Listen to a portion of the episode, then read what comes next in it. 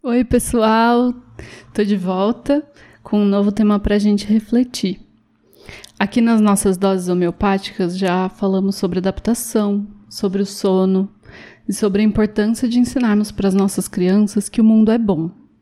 E hoje daremos início a uma série de cinco episódios, onde falaremos sobre o currículo do Jardim das Amoras.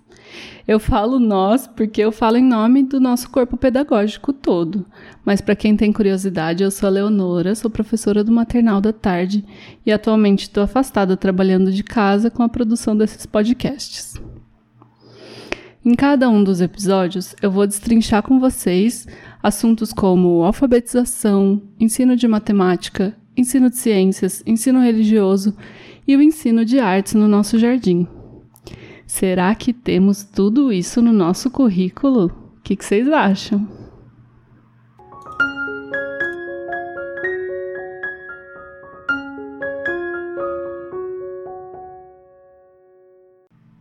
Venho a vocês de um mundo de luz. Confiante, me entrego a vocês para me guiarem, para me ensinarem, para me desvendarem os segredos deste mundo inteiro quero ser para, com ajuda, juntamente a vocês, cumprir missões propostas que unam a todos nós, seres humanos. Rudolf Steiner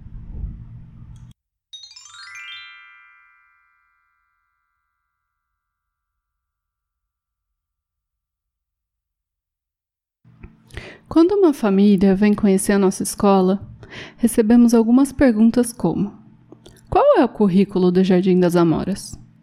O que vocês ensinam para as crianças pequenas? Elas têm atividades pedagógicas? O que o meu filho vai aprender indo para o Jardim Waldorf? Uma criança que frequenta um Jardim Waldorf fica atrasada em seu aprendizado? Terá dificuldades quando for para o primeiro ano? Como é quando essa criança se encontra com os primos, por exemplo, que não frequentam uma escola Waldorf? Eu ouvi dizer que no Jardim Waldorf as crianças fazem o que quiserem, é verdade? Então, nas nossas próximas doses homeopáticas do Jardim das Amoras, eu vou contar para vocês, tintim por tintim, o que nós ensinamos para as crianças. Qual é, afinal, o currículo do Jardim das Amoras? Então, se você conhece alguém que tem curiosidade de conhecer a nossa pedagogia, envie esse episódio para ela. Vamos todos refletir juntos sobre o que é essa pedagogia alternativa, entre aspas, e o que queremos edificar nas nossas crianças, para que elas cresçam adultos verdadeiros, ativos e transformadores.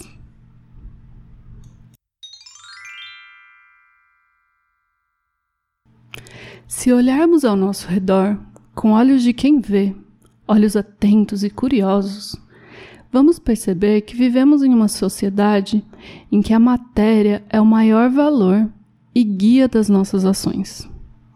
O mundo material se sobrepõe ao sutil de diversas formas. Tudo é vivido com intensidade. Essa forma de viver também aparece nos currículos escolares. O pensar intelectual e o acúmulo de saberes é amplamente valorizado. Desde pequenos, Colocamos nossos filhos para aprenderem tudo o que puderem.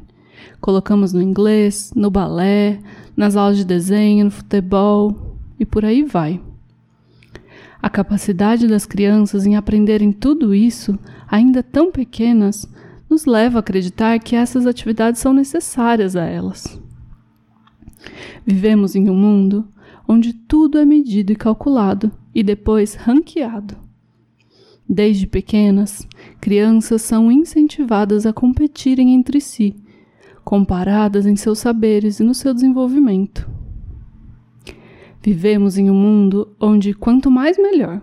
Quanto antes aprender a usar o computador, melhor. Quanto antes aprender a ler, melhor. Quanto antes aprender inglês, melhor. E tudo isso em prol do quê? Se olharmos para as nossas crianças, podemos ver que estão desgastadas, aceleradas, pouco criativas e viciadas. E o que esperamos delas? Queremos adultos criativos para lidar com os problemas. seguros para se expressarem no mundo e com pensamento crítico.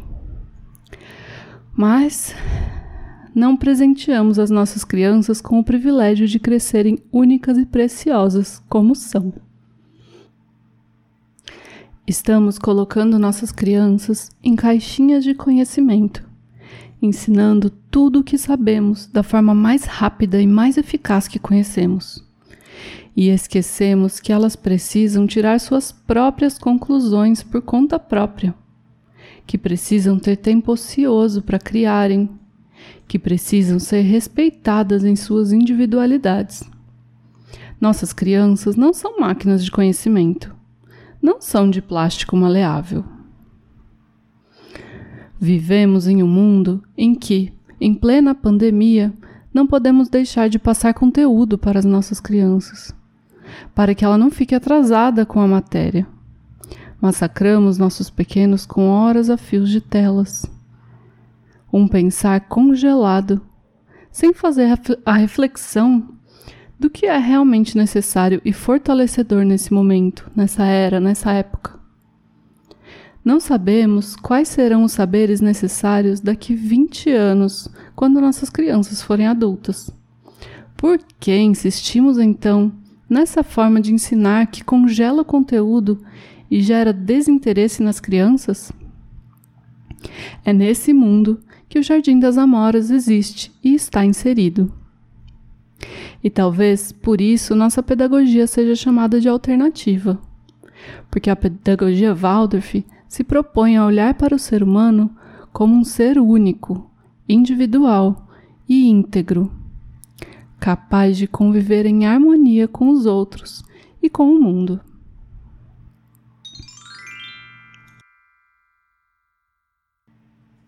A pedagogia Waldorf se coloca como uma alternativa de educação para esse mundo materialista que descrevi agora há pouco. Pretendemos realmente que as crianças cresçam em plenitude e que possam, aos 21 anos de idade, pensar por conta própria e atuar de maneira construtiva no mundo. E por isso, pensando em todo esse contexto que estamos inseridos, o Jardim das Amoras é uma escola para a família toda Antes de mais nada, convidamos os pais à autoeducação. Todos nós crescemos nessa sociedade competitiva e intelectual que descrevi, e para valorizarmos o sutil, a cooperatividade, a harmonia, para educarmos nossos pequenos para uma nova sociedade mais justa e verdadeira, precisamos estar dispostos a educar a nós mesmos primeiro.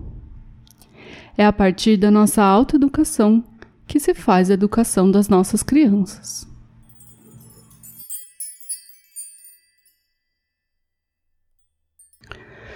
O nosso currículo não desvaloriza o âmbito cognitivo e intelectual do ser humano, mas também olha para o âmbito físico-corporal e sentimental-emocional. Nossa pedagogia olha para a criança como um ser humano completo e divino. A pedagogia Waldorf é baseada na antroposofia, filosofia criada pelo austríaco Rudolf Steiner. Através de uma minuciosa observação do ser humano, essa pedagogia nos permite realizar um profundo estudo do desenvolvimento infantil. Assim, dentro da prática pedagógica, cultiva-se o sentir por meio da abordagem artística constante. Incentiva-se o querer, agir através das atividades corpóreas, e o pensar vai sendo incentivado desde a imaginação dos contos de fadas e histórias no jardim até o pensar abstrato rigorosamente científico no ensino médio. A prática pedagógica torna-se coerente com cada etapa do desenvolvimento infantil, proporcionando o alimento necessário a cada fase e contribuindo, portanto, para uma educação, uma formação integral e mais saudável da criança. Na pedagogia Waldorf, o professor deve ser um adulto preparado e consciente da responsabilidade de educar, considerando a importância do exemplo para a educação. Pois no primeiro setênio, os primeiros sete anos de vida, a criança aprende principalmente por meio do exemplo e da imitação de tudo que está ao seu redor. Nessa fase, a criança está desenvolvendo principalmente seus órgãos do sentido, que são as janelas do corpo para o mundo da natureza, do meio ambiente e da outra pessoa. Os sentidos apoiam-se uns nos outros, interrelacionando-se para que se entenda o grande sentido do mundo. Educar também é exercitar de forma saudável os sentidos das crianças. E, portanto, todas as atividades do jardim de infância visam atender ao desenvolvimento sensório.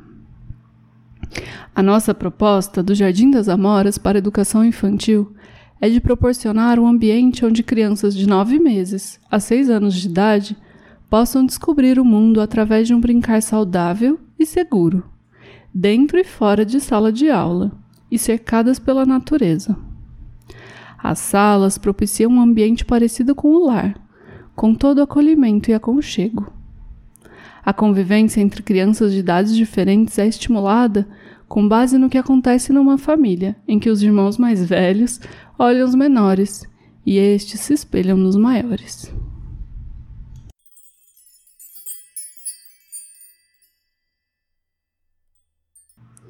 Agora é a hora que vocês me dizem: tudo bem, eu entendi, mas você não explicou como isso vai ajudar o meu filho quando ele chegar no primeiro ano e não souber a ler e escrever. Ele será um problema para a professora. As escolas nem vão aceitá-lo. Essa é uma confusão muito comum para os pais recém-chegados no mundo antroposófico. Precisamos estar abertos para pensarmos por outro ponto de vista. No próximo episódio, contarei para vocês como as crianças são sim alfabetizadas no Jardim das Amoras. Como nós preparamos as crianças para o primeiro ano? Como eles serão recebidos no fundamental? Enquanto o próximo episódio não sai, convido vocês para uma pequena reflexão. Fechem os olhos e imaginem essa cena. Uma criança de 4 anos está sentada no sofá, com um tablet na mão os olhos vidrados na tela e o dedinho arrastando de um lado para o outro, cumprindo o objetivo do jogo: encaixar a bolinha amarela no buraco amarelo. Percebam essa criança. Observem como ela interage com o mundo ao seu redor. Como ela percebe as pessoas que estão próximas a ela? Tem outras crianças por perto? Como é a sua interação? Perceba como essa criança está posicionada fisicamente. Como que ela se senta, quais sentidos ela está usando, qual a sua expressão facial, que barulhos ela faz. E se nessa cena um adulto chega para interagir com a criança, como ela reage? Agora abra os olhos e limpe essa imagem. Vamos imaginar outra cena. Feche os olhos novamente. Veja uma criança de quatro anos no alto, no alto de um monte de grama, prestes a escorregar sobre um papelão rasgado. Daqui do pé do monte, observamos essa criança. Como ela interage com o ambiente externo? Como ela percebe as pessoas que estão próximas a ela? Tem outras crianças por perto? Como é a sua interação? Perceba como essa criança está posicionada fisicamente. Está estática ou em movimento? Como ela se senta? Quais sentidos está usando? Qual a sua expressão facial? Que barulhos ela faz? E se nessa cena um adulto chega para interagir, como ela reage? Apenas observe a cena. E depois de observar essas duas cenas com seus olhos internos, as perguntas para reflexão são: Qual dessas cenas são vistas mais frequentemente no mundo de hoje? Em qual das situações a criança está imprimindo aprendizados em seu corpo? Em qual das duas situações a criança está aprendendo algo útil para a sua vida? Em qual das duas situações a criança está mais feliz e conectada com a vida? Em qual das duas situações a criança está em perigo?